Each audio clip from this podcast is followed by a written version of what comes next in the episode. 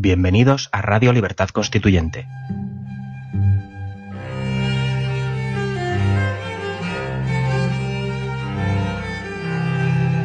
Están escuchando Los Florilegios Diarios de Trevijano.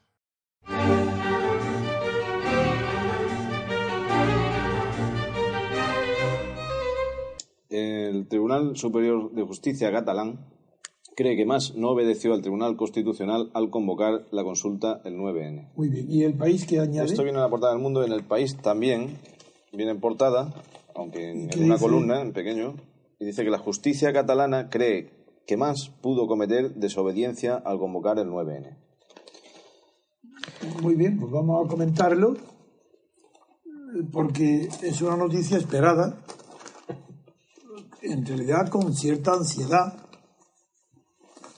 por todos los que seguimos la actualidad política española y aunque en primer término tiene razón la Victoria Prego el Mundo cuando hoy escribe un artículo diciendo que menos mal, que aunque eso no tiene nada que ver con la realidad, que la realidad es muchísimo más grave, dice literalmente eh, Victoria Prega que, que sin embargo menos mal, que, que hubiera sido chocante que, que el Tribunal eh, este de Cataluña hubiera inadmitido a trámite las querellas. Pero también, en honor a la verdad, hay que decir que por un instante que duró varios días, algunos nos traí, temimos que los magistrados estuvieran tan presionados por el nacionalismo independentista o tan impregnados de él que rechazaran la admisión. Eh, eh, Esta es la realidad. Es decir, hasta tal punto se ha llegado en España a un desprecio general de las leyes, de las propias leyes de este sistema, de esta monarquía.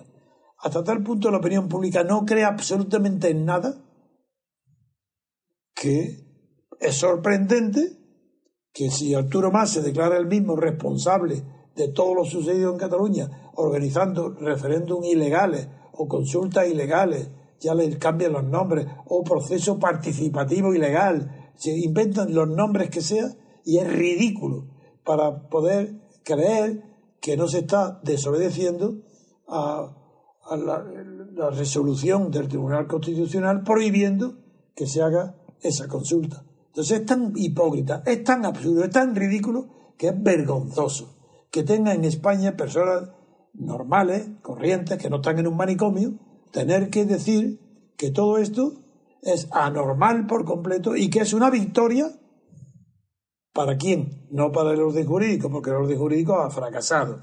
Pero es una victoria para una apariencia de decencia que el Tribunal de Barcelona, del Constitucional de Barcelona, admita a trámite una querella, pero no por los hechos que han sucedido, ni por los que suceden, ni por los que sucederán, que es la sedición, sino por unos delitos pequeñísimos que solamente llevan aparejada o bien una multa, también pequeña, o bien la inhabilitación de los responsables, que es a lo que van. Así lo que Rajoy por miedo, eh, por- lo que Rajoy por miedo a, a la realidad, porque Rajoy lo que tiene miedo es la a, a la realidad.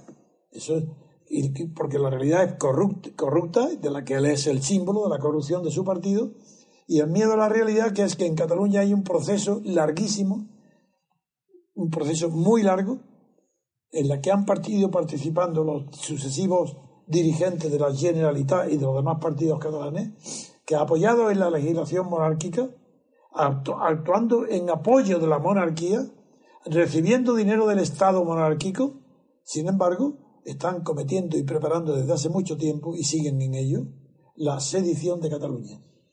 Es decir, no, la, la secesión de Sí. Cataluña mediante... No, la separación. Me- Claro, la sí, La secesión- la secesión es el término eh, más jurídico, porque Es para ganar libertades. Liber- secesión Claro. es para ganar libertades. y ganar- Mientras que separación es la separación. exactamente, pues es secesión. Sí. secesión es cuando se- hay, hay- El término libertades. jurídico correcto es secesión. Secesión.